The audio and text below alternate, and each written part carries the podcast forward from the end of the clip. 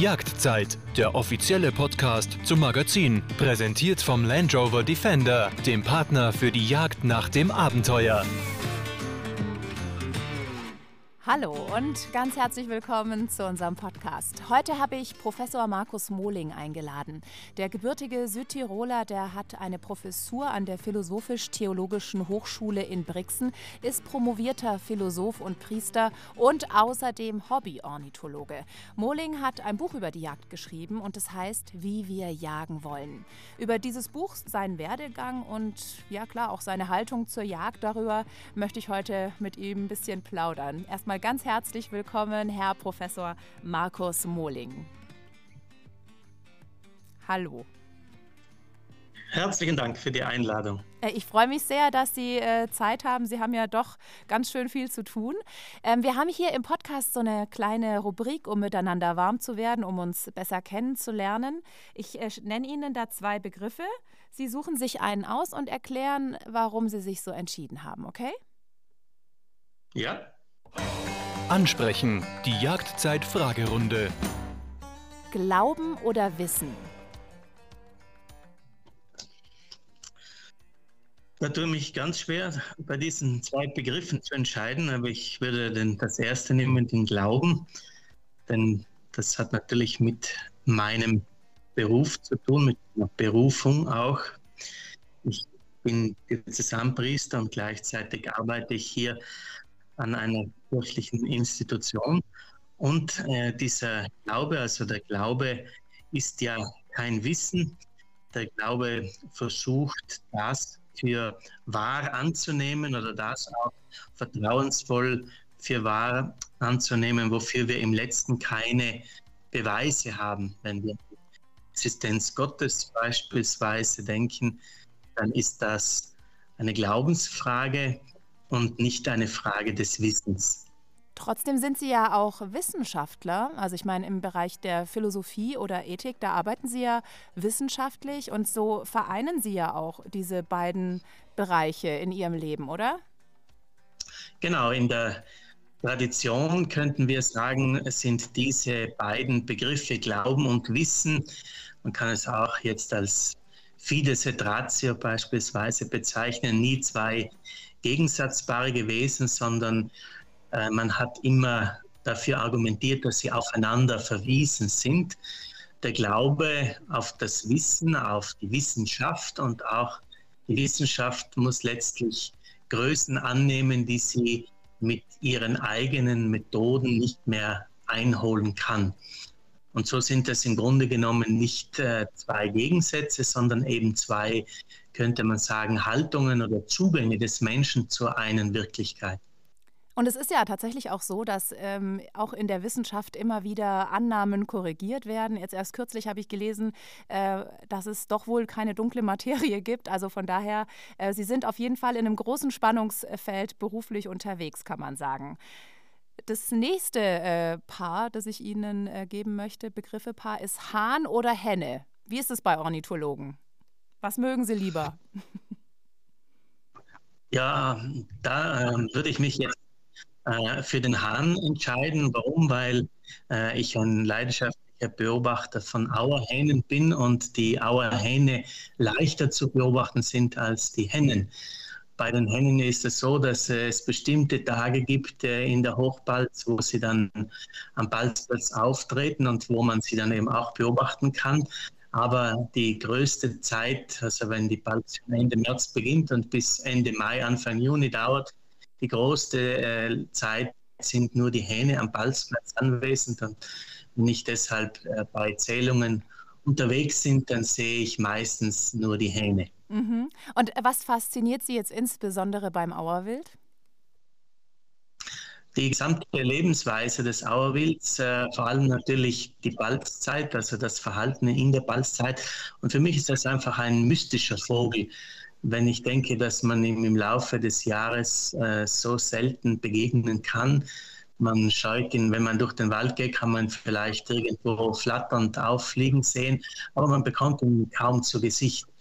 Und ähm, das ist für mich irgendwie Ausdruck einer, einer fast ja, so einer zurückgezogenen Lebensweise, aber dann eben diese besondere Aktivität im Frühling, wenn alles beginnt zu wachsen und zu sprießen und dann eben auch im Bergwald der Gesang des Auerhahns hörbar wird mit diesen ja, Gesängen, Tänzen und Sprüngen, die da ausgeführt werden. Und wenn man dann über längere Zeit eine solche Wildart beobachten kann und man die Individuen dann auch so, so unterscheiden kann, dann wird das wirklich spannend. Da kann man sich immer fragen, wer wird im nächsten Jahr wieder äh, am Balzplatz erscheinen? Gibt es Nachwuchs? Kommen junge Hähne dazu? Mhm. Äh, was mit den Alten? Haben sie den Winter überlebt? Wer wird der dominante Hahn am Platz sein oder gibt es gar mehrere? Das sind alles so spannende Fragen, die, die mich äh, im Jahr begleiten und wo ich eben das auch im Bergwald beobachten kann. Also ist es auch tatsächlich so, dass Sie die Hähne aus dem vergangenen Jahr dann wiedererkennen? Ja, das kann man äh, wiedererkennen. Einmal durch den Raum, den sie wählen. Da sind sie also im, beim Balzgebiet sehr standorttreu. Das heißt, die Hähne äh, wählen einen Platz aus, den sie zum Teil über Jahre verteidigen.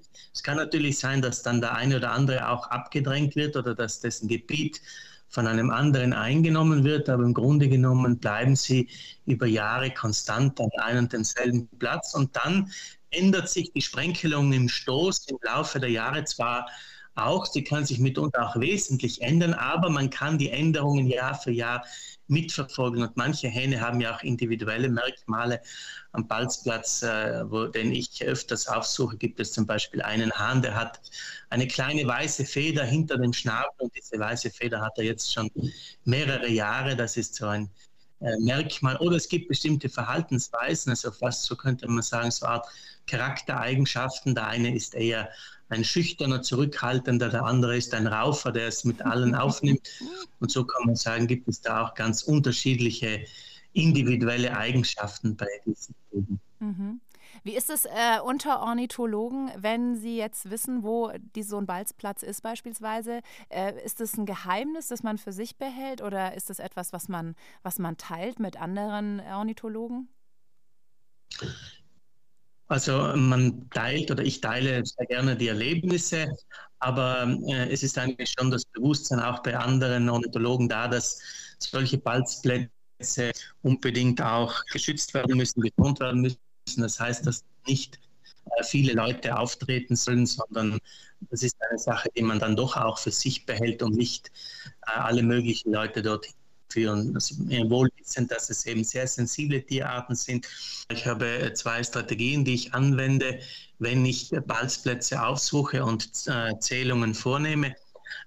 Einmal äh, jene Strategie, die ich gegen Ende der Balzsaison anwende, weil da die Hähne nicht mehr äh, so regelmäßig äh, auf den Boden fliegen, sondern längere Zeit auf den Bäumen bleiben.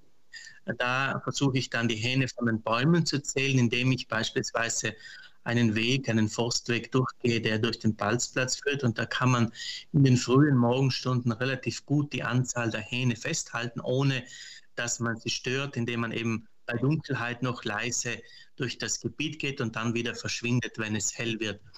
Und die äh, andere Strategie wende ich äh, in der ersten Phase der Balzzeit an, wenn die Hähne zu Boden gehen, da äh, ist es wichtig, dass man gut getarnt in einem kleinen Versteck äh, sich einfindet und dieses Versteck eben dann erst verlässt, wenn die Hähne wieder abgezogen sind. Und das kann auch durchaus am frühen Nachmittag oder zur Mittagszeit sein.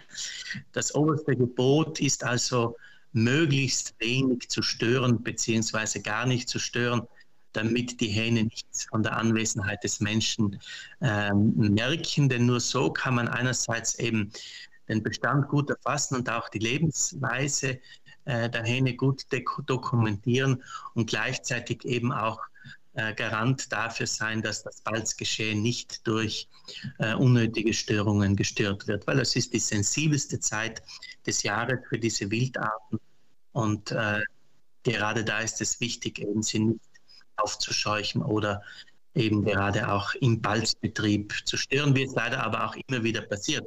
Es kann eben sein, dass man irgendwo sitzt und beim Beobachten ist und plötzlich kommen irgendwelche Leute, die vielleicht keine Ahnung davon haben, wie sich das Ganze abspielt und scheuen dann die Vögel auf und das tut mir dann persönlich auch immer wieder sehr leid. Mhm. Ja. Und sagen Sie, Ihre Zahlen, die Sie, ähm, die Sie da aufschreiben, also die, die, die Sie erfassen, ähm, sind die nur für Sie persönlich oder werden die dann an irgendeine Stelle weitergeleitet? Ich leite diese Zahlen äh, zwei verschiedene Stellen weiter. Einmal äh, an das Landesamt äh, für Jagd und Fischerei, wo die Zahlen dann offiziell eben auch gesammelt werden und wo das Ganze auch archiviert wird äh, was dann auch eine Grundlage bildet äh, für mögliche Einwände, wenn es beispielsweise darum geht, dass Lebensräume, äh, wo das Auerwild noch vorkommt, bebaut werden oder umgestaltet werden, dann können diese Zahlen eben auch ein, eine Hilfe sein, im Sinne des Auerwildes für die Lebensraumerhaltung oder Verbesserung zu argumentieren. Und dann äh, gibt es äh, den italienischen Brutvogelatlas, äh, wo auch eben in Südtirol Daten gesammelt werden. Und auch dort schicke ich diese Daten ein. Dort werden sie dann verschlüsselt eingegeben, mhm. weil es sich eben um sensible Arten handelt. Dann äh, dürfen eben dort nur ganz, haben dort nur ganz wenige äh, Personen auch Zugang äh, zu diesen Daten. Das ist also mhm. nicht eine Art, die von allen einsehbar ist, aber gleichzeitig eben eine Dokumentation äh, zugunsten der Erhaltung dieser, dieser Vogelart. Also in diese zwei äh, Kategorien, wo ich diese Daten eingebe. Mhm. Sie sind ja selber kein Jäger, haben ein Jagdbuch geschrieben allerdings, über das wir später noch sprechen wollen. Ihr Bezug zur Jagd, kommt der aus Ihrer, Ihrer Passion fürs Auerwild und, und Ihre, ja, Ihre Leidenschaft für die Ornithologie? Ja, ich bin schon seit äh, Kindestagen, auch mit meinem Vater zum Teil, äh, eben unterwegs in den Wäldern. Und äh, in meiner Verwandtschaft gab es auch mehrere Personen, äh, die also auch äh, Jäger waren, beziehungsweise eben damals noch vor äh, zur Jahrhundertwende und etwas später, wenn ich also an meine Vorfahren denke, da gerade auch aus dem Bergbauerngebiet, da gehörte einfach auch der Abschluss eines Rehs oder einer Gemse zum alltäglichen Geschäft dazu, um über den Winter zu kommen, um auch an Fleisch zu kommen. Da könnte man vielleicht noch am ehesten von dem sprechen, was wir heute als Subsistenzjagd bezeichnen, was ja in unseren Breiten nicht mehr äh, jetzt notwendig ist. Aber damals war es auch so. Und so bin ich äh, auch durch das Erzählen, aber auch durch das Erleben in einer Welt aufgewachsen, wo äh, die Jagd, vor allem auch das Schalenbild, etwas ganz äh, Normales äh, gewesen ist und auch ist. Und äh, wo ich, wenn ich nach draußen gegangen bin, eben beispielsweise auch zur ornithologischen Beobachtung, gerade auch eben zur Beobachtung des Auerhans, wo ich dann immer wieder auch mit Jägern zusammengetroffen bin, wo ich auch mit denen diskutiert habe, wo ich äh, auch ähm, ja, von ihnen gelernt habe und äh, wo man einfach im Gespräch geblieben ist. Und von daher habe ich einen könnte ich sagen, so natürlichen Zugang äh, zur Jagd mitbekommen. Mhm. Ich möchte noch ganz bisschen über Ihre, Ihre Vita, über Ihren Werdegang auch sprechen. Sie sind ja 78 äh, geboren, in Brunneck aufgewachsen und sind dann nach Innsbruck gegangen, um dort Theologie und Philosophie zu studieren. Ist es in Ihrer Familie Tradition, ähm, dass man Theologie studiert und äh, zum Priester geweiht wird, oder sind Sie der Erste? Nein, in meiner Familie ist äh, das nicht Tradition. Ich bin der Erste. Es hat zwar einen Urgroßonkel von mir gegeben, der auch äh, auf diesen Weg äh, gegangen ist, aber das ist schon lange her. Äh, und mich persönlich hat immer auch schon sehr die Philosophie interessiert. Und ähm, eben durch das Studium der Theologie, das ja auch sehr nahe ist an der Philosophie, aber dann eben auch durch das äh, Vertiefen der Philosophie, äh, bin ich immer auf dieser Spur, mich mit den Grundfragen des Lebens und auch des Glaubens eben auseinanderzusetzen. Die Frage eben, woher kommen wir oder was ist der Mensch? Gibt es ein Leben nach dem Tod? Und diese, diese Fragen, die mich immer sehr bewegt haben, diese Fragen äh, haben auch mein Hobby mitgeprägt. Äh, wenn ich eben hinausgehe in den Wald, in die Natur zum Beobachten, dann da bin ich immer auch mit diesen Fragen konfrontiert. Wenn ich so schöne Erlebnisse in der Natur wahrnehme, dann stellt sich für mich immer auch die Frage nach dem Schöpfer. dann äh, stellt sich für mich immer auch die Frage nach dem Sinn des Lebens und so. Und das ist für mich eine, für mich eine Einheit. Das ist nicht so, dass ich ähm, sozusagen mein, äh, meine Haltung oder meine Überlegungen, die ich sonst in meinem beruflichen Alltag pflege, im Wald ablege, sondern ganz im Gegenteil, für mich ist das eine Verbindung des einen mit dem anderen. Es geht immer um das Leben, es geht um die Frage nach dem Sinn des Lebens, es geht auch die Frage, was, machen Menschen, was macht den Menschen glücklich und was brauchen wir. Und ich denke, da können wir von der Natur und auch von den Wildtieren und vom Beobachten all dieser Lebensabläufe sehr viel lernen und auch sehr viel profitieren. Mhm. Jetzt beschäftigen Sie sich ja auch mit, mit der Jagd beziehungsweise mit der, mit der Jagdethik. Also es sind jetzt nicht nur die ganz großen Fragen, wie eben die Frage nach dem Sinn des Lebens oder ähm, ja, gibt es ein, ein Leben im Jenseits, ähm, die wir hier klären wollen, sondern wir wollen eigentlich äh, so ein bisschen natürlich heute auch über Ihr Buch sprechen. Ähm, das heißt, wie wir jagen wollen. Wie kam es denn überhaupt dazu, dass Sie das Bedürfnis hatten, ein Buch darüber zu schreiben, wie, ja, wie jagdethisch die Jagd pra praktiziert werden kann? Äh, mein Kollege hier an der kleinen Hochschule, wo ich eben unterrichte, das ist der Martin Lindner. Und der hat äh, vor Jahren ein Buch veröffentlicht mit dem Titel Der Mensch und das liebe Vieh. Und er hat mich und den Kollegen Christoph Amor gefragt, ob wir Interesse hätten, bei diesem Buch mitzuarbeiten, weil er wusste, äh, um unser Interesse auch in diesem Bereich äh, der ganzen Frage der Tiere. Und äh, dann habe ich sofort zugesagt und wir haben dann vereinbart, dass ich zwei Themen in diesem Buch behandle.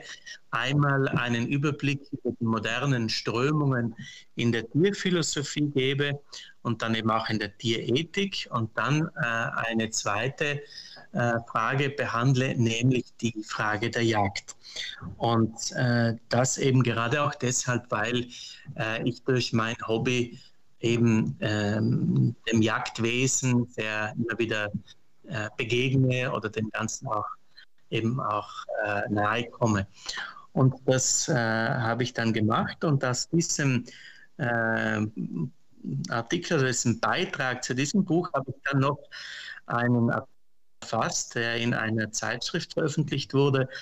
Und auf diesen Artikel und auf dieses Buch sind dann auch die Jäger selber aufmerksam mhm. geworden. Und dann sind wir auch über den Südtiroler Jagdverband und einen Jäger aus Mailand, der mittlerweile leider verstorben ist an Corona, einen älteren Herrn, äh, sind wir dann ins Gespräch gekommen und haben uns auseinandergesetzt mit dieser Frage der Jagdethik. Und äh, es ist dann so im Gespräch auch herausgekommen, es gibt eigentlich nichts ganz so Aktuelles in diesem Themenbereich. Es gibt natürlich sehr viele Überlegungen aus einer tierethischen oder tierrechtlichen Position, welche die Jagd ablehnen. Aber es gibt eigentlich ganz wenige äh, Überlegungen, wo äh, jetzt zum, zumindest mal vom Ansatz her ein positiver Zugang zur Jagd gelegt wird. Und äh, da ich mich ja selber nicht als Jagdgegner verstehe, äh, habe ich dann versucht, äh, eben ausgehend von einer solchen Position, die Jagd ethisch zu reflektieren, zu sagen, okay, ich frage mich jetzt in diesem Buch, äh, was, äh, welche Bedingungen müssen erfüllt sein, damit man äh, von einer Jagd sprechen kann, die weitgerecht ist und wie soll diese Jagd ausgeführt werden. Und das habe ich versucht, also äh, in diesem, in diesem Buch zu tun äh, und mir eben auch im Gespräch mit äh, vielen Jägerinnen und Jägern dann ganz einfach praktische Hinweise auch geholt habe. Ja, also Problemfelder, die die Jägerschaft auch selber beschäftigt. Also das Buch könnte man sagen, ist auch im Dialog mit der Jägerschaft entstanden, aber auch mit deren Kritikern. Ah, auch mit deren Kritikern, okay. Weil das finde ich eigentlich äh, schon auch, muss ich sagen, relevant. Ich meine, das Buch heißt ja, wie wir jagen wollen, aber eigentlich muss ja am Anfang auch die Frage stehen, ob wir jagen sollen überhaupt. Genau, ähm, genau. Kann man, also können Sie das beantworten? Ich meine, es gibt ja durchaus auch prominente Stimmen, ähm, wie beispielsweise äh, Richard David Precht ist ja da äh, jemand, der seine Meinung da oft postuliert, dass er eben die Jagd per se unethisch findet. Also können Sie mhm. diese Frage überhaupt beantworten? Kann man das so eindeutig ähm, ja, definieren? Ja, die grundlegende Frage, die nochmal dahinter steht, ist ja die, ob wir Tiere überhaupt töten dürfen. Und wenn wir davon ausgehen, äh, dass äh, wir als Menschen uns von unserer Umwelt ernähren und dass zu dieser Umwelt eben nicht nur Pflanzen, sondern auch Tiere gehören, äh, dann äh, können wir sagen, okay, diese Ernährung, äh, die, die, wir müssen uns ja irgendwie ernähren und äh, wir ernähren uns nicht nur pflanzlich, sondern wir ernähren uns auch von Tieren. Und dann kann man sich fragen, okay, wenn das so ist, äh, was heißt das für unser Verhalten diesen Tieren gegenüber? Wir müssen zuerst einmal berücksichtigen, dass wir Tiere so halten und töten, dass sie nicht Schmerzen empfinden. Und das halte ich für ein entscheidendes Kriterium, nämlich dass die Tierhaltung und auch das Töten von Tieren so praktiziert wird, dass das sogenannte Tierleiden maximal minimiert wird. Und das, äh, glaube ich, ist das entscheidende Kriterium. Äh, und dann geht es nicht so sehr um die Frage, ob ich Tiere äh, zu Hause töte, beim Metzger töte oder ob ich sie im Wald töte. Das ist dann, äh, glaube ich, noch einmal eine zweite Frage, sondern die entscheidende Frage ist, Tiere sind leidensfähige, sind schmerzempfindsame Wesen und als solche muss ich sie behandeln. Wenn ich, wenn ich es also ethisch korrekt äh, machen will, dann töte ich sie so, dass sie wenig Schmerzen empfinden oder eben auch keinen Schmerzen empfinden. Und da ist die Jagd natürlich auch gefordert, vor allem was den sogenannten weitgerechten Schuss betrifft, dass Fehlschüsse möglichst vermieden werden und dass dem Tier eben ein möglichst schmerzfreies Ende bereitet wird, inmitten des Lebensraumes, in dem es aufgewachsen ist. Das ist ja wiederum, könnte man sagen, ein Vorteil, den die Jagd gegenüber anderen Formen der Tiertötung hat, äh, dass Tiere unmittelbar in ihrem Lebensraum idealerweise möglichst stressfrei bejagt und eben getötet werden. Und äh, natürlich äh, kann ich nur jene Tiere jagen, von denen ich weiß, dass sie meine Entnahme äh, nicht den Bestand schädigt. Das heißt, wenn ich seltene Tierarten jage, wenn meine Entnahme von Wildtieren eben dazu beiträgt, dass bestimmte Tierarten in ihrem Bestand gefährdet sind, dann wäre das aus einer anderen Rücksicht ethisch nicht zu rechtfertigen. Aber gleichzeitig wissen wir ja auch, dass wir in einer von Menschen, zumindest bei uns in Mitteleuropa, von einer von Menschen bestimmten äh, Umwelt leben und dass eine bestimmte Zahl an Wildtieren auch zu Konflikten mit menschlichen Interessen führt. Und die Jagd, so könnte man das jetzt noch einmal von einer anderen Perspektive beleuchten, versucht ja auch, diese Konflikte in einer gewissen Weise auszugleichen durch die Entnahme von Tieren.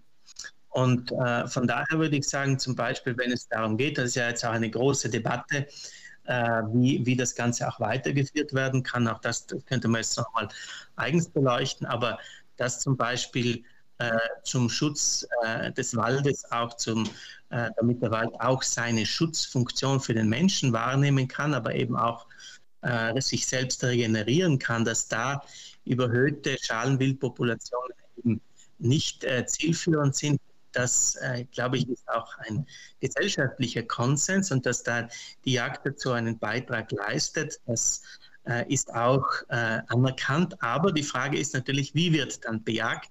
mit welchen Mitteln wird beispielsweise das Rotwild bis in die Nacht hinein bejagt, wird das Rotwild zu einem Schadwild abgestempelt oder äh, äh, wird der Druck auf diese Wildart so sehr erhöht, dass sie Tag und Nacht keine Ruhe mehr vor den Menschen haben, sage ich einmal. Das wären meines Erachtens auch solche Fehlentwicklungen äh, in diese Richtung. Aber noch einmal ganz zur Anfangsfrage. Der Mensch nutzt seine Umwelt wie jedes andere Lebewesen. Es ist aber die Frage, wie wir sie nutzen. Und als moralisch verantwortliche äh, Wesen müssen wir uns eben die Frage stellen, wie wir mit schmerzempfindsamen und leidensfähigen Wesen umgehen. Und da ist äh, das ethische Gebot, dass wir sie so nutzen, äh, so behandeln und sie eben dann auch so töten, dass sie keinen oder möglichst wenig Schmerz empfinden. Mhm. Wird denn eigentlich, also werden denn beispielsweise auch ähm, staatliche Einrichtungen ethisch beraten? Also ich, ich kenne mich wirklich nicht aus, das ist eine ernst gemeinte Frage. Beispielsweise mhm. ähm, der Forst, weil Sie jetzt gerade dieses Beispiel gebracht haben mit dem Rotwild, wir können direkt weitermachen mit dem Gamswild. Ähm, Gibt es da irgendwelche ja, Beratungen aus ethischer Sicht, die die in Anspruch nehmen? Also äh, zumindest weiß ich, dass Diskussionen laufen in diese Richtung äh, und dass man gesellschaftlich äh, versucht, das Thema auch von verschiedenen Seiten her zu debattieren. Aber äh, soweit ich das bis jetzt wahrnehme, äh, hängt das auch von verschiedenen Jagdtraditionen ab, die dann vor Ort auch unterschiedlich ausgeprägt sind. Und es hängt auch davon ab, welchen Stellenwert der Problematik insgesamt gegeben wird. Und ich denke, ich versuche das in meinem ähm, Buch eben immer wieder auch stark zu machen, dass die Jägerschaft so etwas wie Anwälte äh, des Wildes, äh, eine Anwaltschaft für das Wild übernehmen kann. Und das, glaube ich, ist gerade in diesen Punkten gefragt. Denn äh, wenn man jetzt äh, den Schutzwald insgesamt im Blick hat, könnte man sagen, wäre das so ein, in der Philosophie, in der Umweltethik würde man sagen, ein holistischer Blick, ein Blick auf das Ganze. Und man fragt sich natürlich, das Ganze muss geschützt werden und dafür können wir auch einzelne Individuen in ihrem Wohl beschneiden. Das ist ja nichts Neues jetzt von den äh, ökologischen Überlegungen her auch, aber nur, wenn diese Sicht auf das Ganze so stark wird, dass eben das Wohl der einzelnen Individuen oder einer einzelnen Art auch völlig äh, ausgeblendet wird, dann halte ich es für, für sehr problematisch, weil dann irgendwie auch zum Beispiel das Rotbild oder Sie haben das Gamsbild genannt, für etwas verantwortlich gemacht wird, wofür eigentlich auch der Mensch mitverantwortlich ist. Und das halte ich eben in dieser ganzen Diskussion auch für sehr äh, problematisch, dass man Wildtieren einen schwarzen Peter zuschiebt, der dann letztlich im Grunde genommen eben auch äh, äh, dem Menschen zuzuschieben wäre und nicht allein auf die Wildtiere abgewälzt werden kann. Mhm. Also vielen Dank für Ihre Zusammenfassung. Ich würde mir da wünschen, dass äh, noch mehr passiert, vielleicht in die Richtung, dass äh, ja, da noch ja. mehr Beratung stattfindet. Oder ich weiß nicht, vielleicht muss äh, das auch quasi. Ja, vielleicht, ich glaube, es braucht Diskussion. Dieses ja. Thema der Wildtierethik, so habe ich zumindest den Eindruck, ist ein Thema, das äh, erst äh, seit kurzer Zeit äh, gesellschaftlich mehr reflektiert wird. Wir haben ja im Bereich der Jagd diesen Begriff der Weitgerechtigkeit und die Frage ist eigentlich, was heute Weitgerechtigkeit bedeutet und eben nicht nur für das Jagdwesen, sondern um diesen Gedanken noch abzuschließen, dass der deutlich wird, wenn wir diese ganze Problematik etwas genau analysieren, dass das Thema Wild und Wald nicht nur die Jägerschaft berührt, sondern die Gesellschaft als Ganze. Den Bereich des Tourismus, den Bereich der Forstwirtschaft, der Landwirtschaft, der Erholungssuche und so weiter. Das heißt, wir haben ganz viele Player, in diesem Gesamtsystem und diese Player äh, müssen gleichsam alle sich mit diesem Thema konfrontieren. Und das halte ich auf der einen Seite für eine große Herausforderung, aber gleichzeitig auch sehr spannend für die Zukunft. Mhm.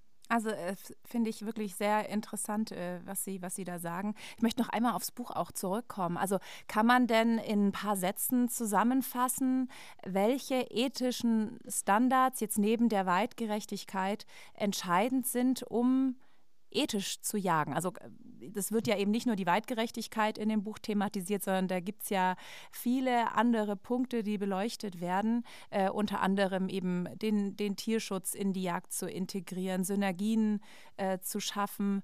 Äh, also können Sie das so zusammenfassend sagen, was so der Kern Ihres Buches ist? Genau. Äh, Sie haben jetzt schon zwei ganz wichtige Punkte genannt. Mir ist es ein Anliegen, eine Brücke äh, zu bauen oder zu, aufzuweisen, dass es diese Brücke eigentlich schon gibt, wenn man sie nutzen möchte. Eine Brücke äh, von der Jagd hin zum Tierschutz. Das ist eines meiner wichtigen Anliegen, wo ich sage, eine moderne, weitgerechte Jagd, die auch in unserer Gesellschaft äh, heute vertreten werden will, die muss letztlich nach tierschutzgerechten Prinzipien funktionieren. Das heißt, deren oberstes Prinzip muss es also sein, Tierleiden möglichst gering zu halten. Und deshalb sind auch bestimmte der Bejagung zu hinterfragen, wo Tiere beispielsweise unnötigerweise gehetzt oder gestresst werden oder äh, dass äh, Verletzungen zugefügt werden, die eben äh, dann zu großen Schmerzen führen. Also das wäre sozusagen der ganze, der ganze Bereich, äh, der diese Frage betrifft. Und die zweite Frage, eine Fragestellung, die Sie auch schon angeschnitten haben, äh, das wäre eine naturschutzgerechte Jagd. Das heißt, wenn Jäger und Naturschützer zusammenarbeiten, dann können sie gemeinsam sehr viel bewirken äh, für das Wohl des Wildes. Denn äh, ich habe in diesem Buch die Auffassung vertreten, äh, der Jäger oder die Jägerin ist daran interessiert, ein Wildtier zu schießen, aber der vernünftige, der weitgerechte Jäger, die weitgerechte Jägerin wird nicht so weit gehen, dass sie so viele Tiere schießen, dass sie selber keine mehr dann im Revier haben, sondern wenn jemand vernünftig auf die Jagd geht, und vernünftig meine ich jetzt eben im ethischen Sinn, dann wird er eben auch daran interessiert sein, den Wildbestand zu erhalten. Und das ist letztlich auch eine Frage des Naturschutzes, dass man beiträgt zur Biodiversität, zur Lebensraumerhaltung, zur Lebensraumgestaltung. Und das zeigt eben dann, dass die Jägerschaft nicht nur die Aufgabe besitzt, Tiere zu töten und dass das sozusagen der Kern der Jagd ist oder das Wesen der Jagd allein, sondern dass es eben viele andere Aspekte noch gibt, wenn es um die Reviererhaltung geht, wenn es um die Förderung bestimmter Wildarten geht und vielleicht auch deshalb ähm, um die Dezimierung anderer, die beispielsweise Bodenbrütern zur Gefahr werden können und so weiter. Da können wir verschiedene Aspekte benennen, aber das deutlich wird, Jagd ist mehr als das Töten von Tieren und dieses mehr äh, auch zu praktizieren und eben auch äh, der Gesellschaft bewusst zu machen, dass dieses mehr auch geschieht. Und zwar gerade vor kurzem in einer Diskussion äh, mit Jägerinnen und Jägern, wo ich gesagt habe, äh, und das gilt eigentlich für alle Bereiche der Gesellschaft, nicht nur für die Jagd, aber man sagt, okay, wir dürfen auch das zeigen, was wir tun, aber das was wir tun, nicht das, was wir gerne tun würden oder das wir möchten oder irgendwie eine Geschichte vermitteln, die dann gar nicht stimmt, sondern eben das, was Jagd ist, soll auch deutlich äh, und es soll eben auch dieser Mehrwert der Jagd für die Gesellschaft deutlich werden, wenn es um die Hege des Wildes geht, um die Pflege der Lebensräume, um den Erhalt auch der Wildbestände und damit ein Beitrag zur Biodiversität. Und äh, was ich dann noch, da, da, wenn, was noch für beide Bereiche wichtig ist, für den Tierschutz als auch für den Natur- und Artenschutz, es braucht natürlich so etwas wie ein Wissen oder ein ökologisches Wissen. Wir wissen, die Ökologie als Wissenschaft hat sich weiterentwickelt, ebenso die Wildbiologie. Es ist nicht zu erwarten, dass jeder, der auf die Jagd geht, äh, äh, sich in Wildbiologie promoviert oder was weiß ich. Das, das, da kann es auch nicht sein. Aber es ist von einem Jäger, von einer Jägerin zu erwarten, die man draußen im Revier trifft, dass sie nicht nur weiß, das ist ein Hirsch und das ist ein Reh, sondern dass sie auch die Verhaltensweise dieser Tiere kennen, dass sie eben auch um die Ansprüche dieser Tiere wissen und dass sie auch ein Basiswissen haben in wildökologischen Fragen, dass sie anderen Menschen vermitteln können, die im Revier auch unterwegs sind, dass sie sensibilisierend einwirken können. Das halte ich für eine ganz wichtige Aufgabe. Äh, da werden wir bei der ganzen Thematik des Freizeitsportes, der ja immer auch jetzt gerade nach Corona massiver in die Lebensräume der Wildtiere eindringt und es braucht vermehrt äh, Sensibilisierung für die Präsenz des Wildes und dafür, dass eben das Wild auch sogenannte Ruhezonen, Rückzugsorte braucht. Und diese Rückzugsorte kann natürlich nicht die Jagd allein garantieren, auch wenn ich glaube, dass es wichtig ist, dass es eben auch Jagdruhezonen gibt.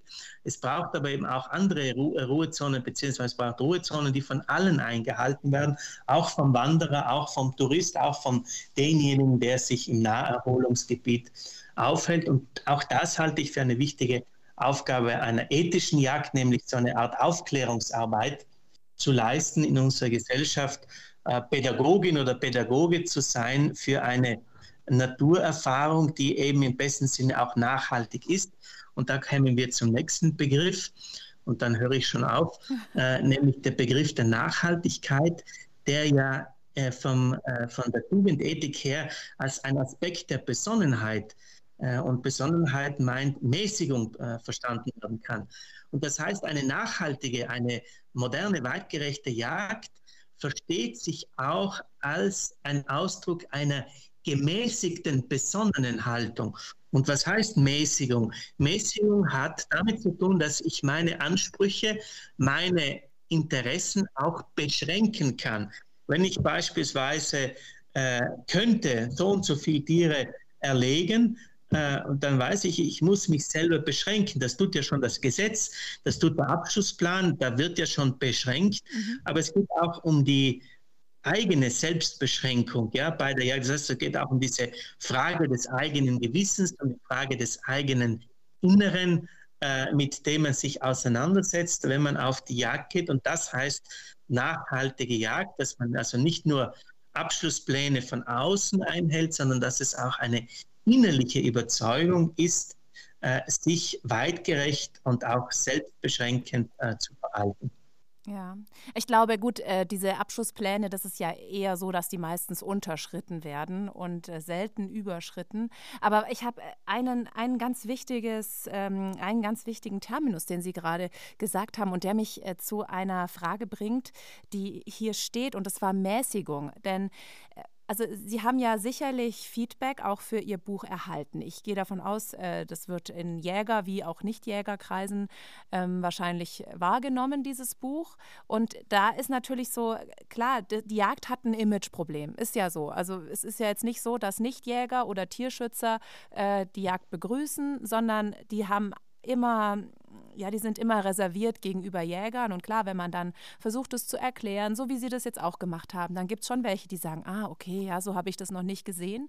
Aber wenn jetzt wirklich militante Tierschützer und äh, sehr laute Jäger aufeinandertreffen, sag ich mal, dann gibt es ja da schon eine, ja, eine wilde Debatte wahrscheinlich und äh, zwischen diesen beiden Gruppen. Wie, wie ordnen Sie denn momentan diese, ja, diese Debattenkultur generell ein und jetzt vielleicht auch ganz klar in Bezug eben auf, auf Jagdgegner und Jäger? Ja, also wenn die Fronten wirklich verhärtet sind und wenn man es eben mit, mit Extrempositionen zu tun hat, dann ist natürlich auch der Dialog sehr schwierig und dann ähm, bringt das oft auch nicht viel. Wofür, worüber oder wovor ich warnen würde, wäre es, solche Diskussionen dann über die sozialen Medien auszutragen. Davon halte ich überhaupt nichts, weil diese sozialen Medien oft Plattformen äh, sind, eben, wo man sich dann alles Mögliche an den Kopf werfen kann, weshalb ich diese Diskussionskultur eigentlich gar nicht äh, mag.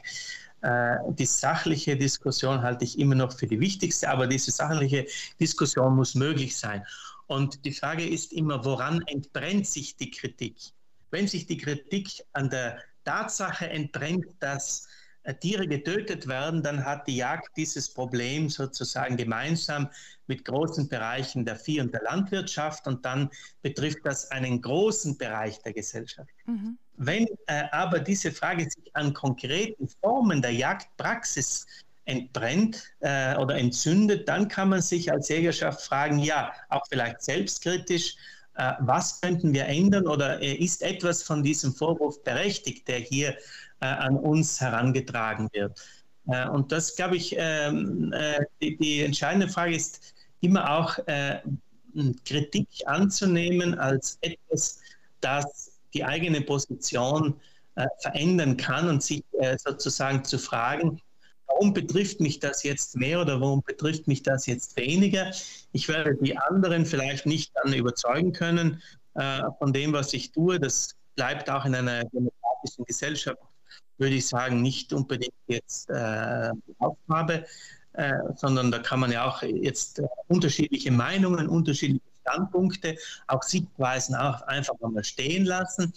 Aber sich selber zu fragen, wenn, wenn jetzt Kritik geäußert wird, berührt sie mich eigentlich? Äh, und wenn ja, warum? Und da wäre für mich die spannende Frage eben, was heißt das für die Jagdpraxis des Einzelnen? Ja, und bin ich äh, sozusagen die spannende, Auf, die spannende Frage äh, für die Jägerschaft, äh, ist man imstande auch in der heutigen Gesellschaft äh, darauf hinzuweisen, dass eben Jagd nicht nur das Töten von Tieren impliziert. Denn ähm, Umfragen zeigen ja auch, dass ein großer Teil der Bevölkerung der Jagd noch neutral äh, gegenübersteht, dass der Teil, der wirklich ablehnend ist, äh, jetzt je nach Länder aufgesplittet unterschiedlich groß ist. Äh, und die Frage ist, ja, die Jagdpassion, die Leidenschaft, die ja viele Menschen auch antreibt, wenn sie zur Jagd gehen, die ist ja da. Aber diese Jagdpassion, diese Leidenschaft ist gesellschaftlich betrachtet kein Rechtfertigungsgrund für die Jagd. Nur weil ich Leidenschaft für etwas empfinde, heißt das noch nicht, dass der Beitrag, den ich dazu leiste, für die Gesellschaft als Ganze ein guter Beitrag ist. Und das mhm. heißt, es muss gelingen, auch aufzuzeigen, dass das, was Menschen tun, wenn sie jagen, nicht nur für den Einzelnen interessant ist, nicht nur eben ein Hobby ist, ja, das der Einzelne Erfolg, äh, verfolgt, sondern dass es ein Beitrag ist für die Gesellschaft als Ganze. Und wenn das gelingt, und gerade auch in diesen Diskussionen, von denen wir vorher auch gesprochen haben, wenn das gelingt, dann glaube ich, ähm, ja, kann auch etwas äh, für diese ganze Thematik äh, zur Sensibilisierung äh, beigetragen werden. Aber noch einmal abschließend äh, zu den extremen Positionen, da halte ich es für ganz schwierig, dass man da auf einen gemeinsamen Nenner kommt, wenn es eben schon von vornherein weltanschauliche Verhärtungen gibt, die nur mhm. schwer auflösbar sind. Mhm. Ihr Buch hat ja generell ganz großes Interesse ausgelöst, äh, hat einen wirklich breiten Leserkreis. Es sind auch viele Artikel äh, erschienen dazu. Wie ist denn so Ihre persönliche Erfahrung jetzt nach, nach Veröffentlichung des Buches? Also was hatten Sie für Erlebnisse, positiv wie negativ? Zuerst einmal war ich überrascht, dass dieses Buch äh, so einen breiten Absatz gefunden hat äh, auch der Verlag Adesia, im Adesia Verlag ist das Buch hier erschienen. Auch vom Verlag haben sie mir also gesagt, sie hätten sich nicht erwartet, dass dieses Buch so äh, gut am Markt äh, verkauft wird. Und das ist zuerst einmal für mich also eine Freude gewesen zu sehen, okay, äh, ich wollte ja mit diesem Buch einen Diskussionsbeitrag zur Thematik liefern und das ist mhm. offensichtlich gelungen. Ich könnte sagen, das Ziel äh, des Buches ähm, oder das Ziel, das ich mit diesem Buch verfolgt habe, ist eigentlich erreicht worden. Und auch für das Thema ein Stück weit zu sensibilisieren. Äh, und das, äh, die Folge war, dass ich also ähm, mit bei verschiedensten also Veranstaltungen auch eingeladen wurde oder auch eingeladen bin, dass ich eben äh, sozusagen in diesem Bereich sehr viele Kontakte auch knüpfen konnte und äh, mit diesem Thema eben auch diskutieren konnte. Und gleichzeitig auch wurde ich also auch äh, von einigen auch sehr kritisch äh, angegangen. Also ich würde sozusagen äh, die Jagd propagieren oder die Jagd einseitig unterstützen. Und ich habe dann darauf immer geantwortet, ob sie mein Buch auch gelesen haben, wenn sie äh, so argumentieren. Und dann haben die gesagt, nein. Und dann habe ich gesagt, na gut, dann ist für mich die Diskussion sowieso schon beendet, weil für mich dann eben äh, die Kritik äh, dann nicht stichhaltig ist, wenn jemand über etwas redet, das er nicht äh, gelesen hat. Ähm, aber äh, so, sozusagen, ähm, ich habe am eigenen Leib auch gespürt in den Rückmeldungen, dass es ein Thema ist, das eben ganz unterschiedliche Emotionen auch auslöst. Aber es ist eben ein Thema, das viele Menschen auch interessiert. Äh, und Wildtiere das ist etwas Faszinierendes. Äh, viele Menschen beschäftigen sich damit und die ethischen Fragen, die hier sich stellen, die werden in unserer Gesellschaft, glaube ich, immer relevanter. Das heißt, sie werden immer mehr in den Blick genommen. Und ähm, ja, dies, dieses, dies alles ähm, hat, hat, mir eigentlich, ähm, muss ich sagen, hat mich bestärkt, mich weiterhin mit diesem Thema auseinanderzusetzen. Nicht so, ich hatte so im, im nahen Sprachraum, also ich war äh, bei in Italien äh, zu äh, einer Konferenz, dann in der Schweiz, in Österreich, bis nach Berlin bin ich mit diesem Thema also gekommen sozusagen.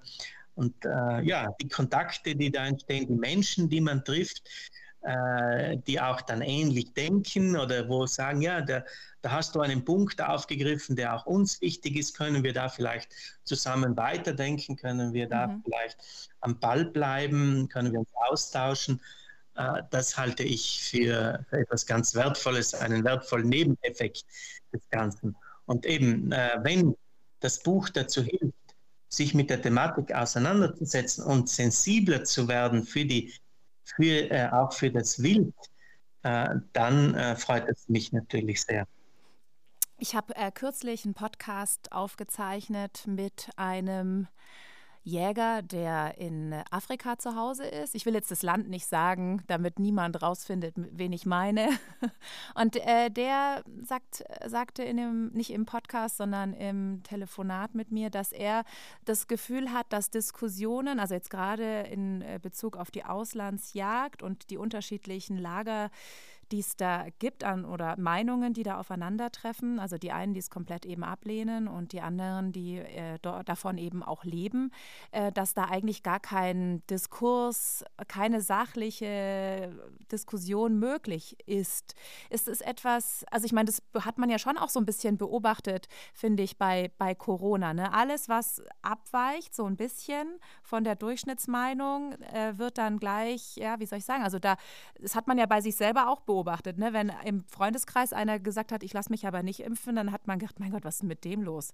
Äh, was, was stimmt denn da nicht? Also einerseits äh, so dieses Thema Toleranz, man wird immer toleranter, äh, das äh, Thema Diversität ist riesig, aber auf der anderen Seite gibt es ja jetzt auch so eine andere Strömung, dass man immer, ja, so gefühlt immer engstirniger und intoleranter wird. Ist das so etwas, was Sie bestätigen können oder was, was Sie ja, ja, wo Sie sagen können, nee, das ist nicht richtig, was Sie, was Sie behaupten?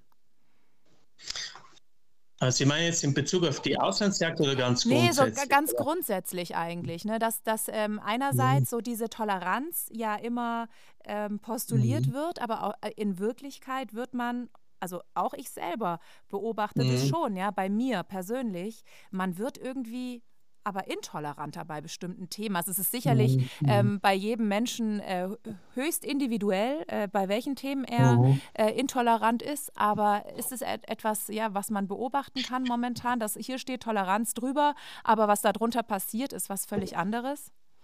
Ja, also äh, was, weil Sie gerade auch diese Corona-Zeit genannt haben, ähm, was man schon, glaube ich, beobachten kann, ist, dass äh, eine bestimmte Art und Weise des Reflektierens abgenommen hat. Und da würde ich eben wiederum sagen, äh, das ist die Aufgabe der Philosophie oder dann eben auch im Speziellen, das ist die Aufgabe der Ethik. Das ist es ja eben genau, Dinge zu reflektieren, zu hinterfragen, äh, auch kritisch bestimmte Themen anzuschauen. Und das, glaube ich, ist ein ganz wichtiger Punkt in, dieser, in diesen Fragen, wo es um Ideologien geht, wo es um Standpunkte geht dass man äh, es zulässt, den eigenen Standpunkt, aber dann eben auch den Standpunkt des Gegenübers kritisch zu hinterfragen. Und wenn man das zulässt und wenn man dann seinen Standpunkt auch begründet, dann meines Erachtens kann man auch einen Standpunkt äh, vertreten, der jetzt eben auch gegen den Strom geht oder der eben nicht äh, das wiedergibt, was Mainstream ist.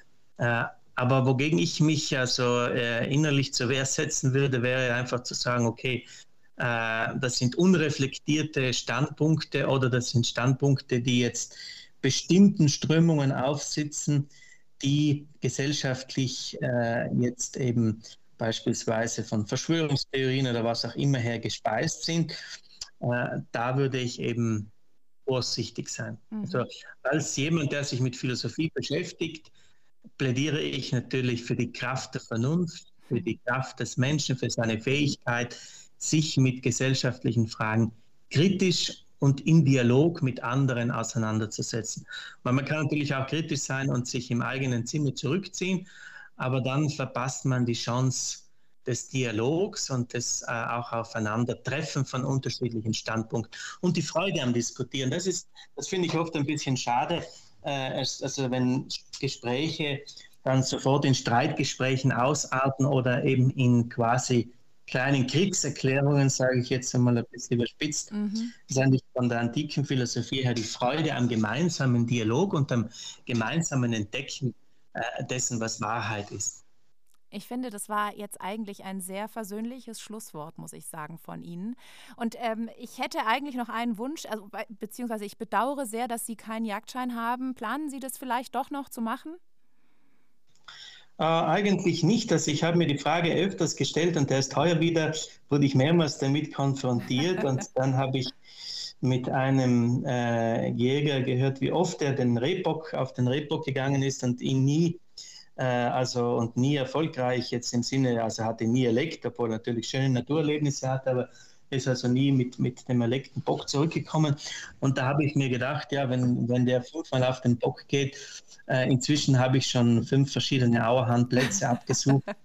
Und äh, das äh, gibt mir persönlich mehr äh, Genugtuung, als, als quasi sozusagen jetzt äh, diesem einen Tier äh, nachzugehen und das eben zu erlegen und zusätzlich dann eben äh, sich auf ein Revier zu konzentrieren. Ich bin ein bisschen ein Freigeist auch, der sich nicht äh, sozusagen nur in einem Revier aufhält, sondern das ganze Land ein bisschen äh, also auerwildmäßig absucht. Ab, das ist, finde ich eben für mich persönlich äh, viel spannender. Und zusätzlich kann ich meine Reflexionen als Nichtjäger von außen in äh, anderer Perspektive einbringen, als wenn ich selber Teil des Clubs wäre, sage ich jetzt. Das stimmt und das ist natürlich ein sehr wertvoller Beitrag, den Sie da leisten. Gut, also ganz herzlichen Dank, Herr Professor Markus Mohling. Er hat das Buch geschrieben, Wie wir jagen wollen und er ist Professor an der Philosophisch-Theologischen Hochschule in Brixen. Ich möchte noch äh, zwei Dinge äh, sagen und zwar ähm, Professor Mohling, der wurde mir als Gast von einem Hörer vorgeschlagen ähm, und vielleicht ist Ihnen ja auch ein Mensch aufgefallen, der eine tolle Geschichte zu erzählen hat, der Jagd oder sich wie Professor Mohling für die Jagd einsetzt. Dann schreiben Sie mir gerne eine Mail an podcast@gtoutdoors.com jagdzeit.de. Und wenn Sie Lust haben, sich durch das Jagdzeit-Magazin zu blättern, analog oder digital, dann freuen wir uns natürlich auch sehr darüber. Alle Infos zu den Abo-Varianten, die finden Sie auf www.jagdzeit.de. Passen Sie auf sich auf, bleiben Sie gesund. Ciao. Das war Jagdzeit, der offizielle Podcast zum Magazin. Jeden zweiten und letzten Mittwoch im Monat auf allen gängigen Plattformen und auf www.jagdzeit.de. Präsentiert vom Land Rover Defender, dem Partner für die Jagd nach dem Abenteuer.